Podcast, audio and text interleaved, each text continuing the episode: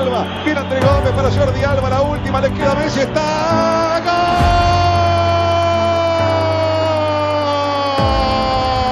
¡Gol! Una necesita Alves. Boyan estaba. La bajé todo. Le quedó largo. Pifió. Messi la tiene. Messi, Messi, Messi. Ahí está Iniesta. ¡Gol!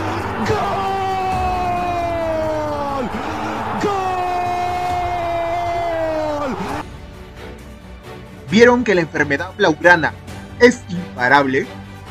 Por eso llegó Blaugrana Podcast, el lugar donde todos los culés del mundo podrán vivir su enfermedad a pleno.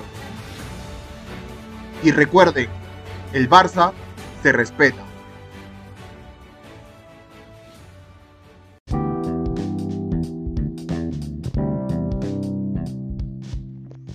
Hey gente, ¿qué tal? Bienvenidos al sexto episodio de Blaugrana Podcast. En esta ocasión hablaremos del resultado del Barça Valencia y el análisis del encuentro. El partido acabó con un marcador de 3 a 1 a favor del club barcelonista. El partido, en mi opinión, fue parejo. El resultado me parece abultado. No creo que el trámite dé para un 3 a 1 a favor del Barça. Sinceramente creo que el Barça mereció ganar sí. Si se empataba no me parecía nada descabellado según el trámite. Pero bueno, lo resaltante es el, el resultado, las impresiones de mejoría. Y también me gustó mucho el, el regreso de Ansu Fati como titular. Me sorprendió ver a Serginho Dest como extremo. Mm, No me disgustó, pero tampoco fue algo que me fascinara. Pero creo que creo que vista la ausencia de Dembélé por lesión y efectivos en delantera que puedan ser titulares, no fue un mal cambio táctico de parte de, de. También lo leo por el hecho de que el lateral izquierdo del Valencia, que es Gaya, es un lateral muy ofensivo, muy potente. Así que se entiende que, que Deza también tenga un uso defensivo, de tapar las, las constantes subidas de, de.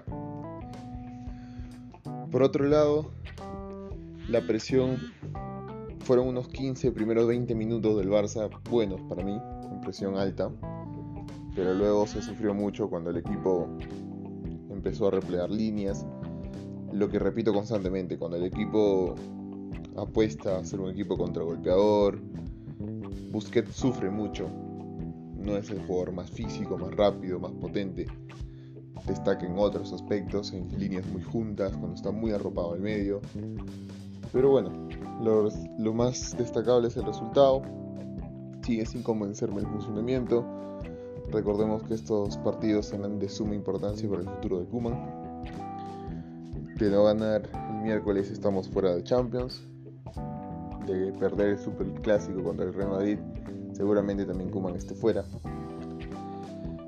Pero bueno, no le pido mucho juego porque entiendo que en la posición del entrenador y sabiendo que su trabajo pende de un hilo, pues más que, más que apostar por el juego, apueste por el resultado. Y, e insisto, de conseguir el resultado estas, en estos dos partidos siguientes, vienen un calendario accesible, partidos menos fuertes, menos complicados. Y ahí sí, de ganar y de seguir Kuman, pues espero que la afición pida juego y ya no solo resultados. Se le está dando un cierto margen por ser una leyenda, por lo que hizo, por coger el club en un momento muy difícil y se le debe también retribuir todo al club. Los puntos más altos del Barça para mí fueron Ansu Fati, como dije, el penal generado, el auténtico golazo para el empate del 1 a 1. Memphis Depay, sí, me gustó. Lo noto muy cansado también por la seguidilla de partidos tanto con el Barça como con Holanda. Gaby ya está demostrando que es un jugador, a pesar de su corta edad, que, cada vez se vuelve más contrastado. Me gustaría un poco más de Frenkie de Jong, aunque no diga que haya hecho mal partido, pero siento que da para mucho más. Importante también el debut de Kun Agüero, fueron apenas 5 minutos, pero importante que, que, pueda volver poco a poco. Y esperemos que para el Super Clásico contra el Real Madrid pueda jugar un poco más. Eso sería todo por este episodio. Nos vemos en una siguiente oportunidad. Y recuerden, el Barça se respeta.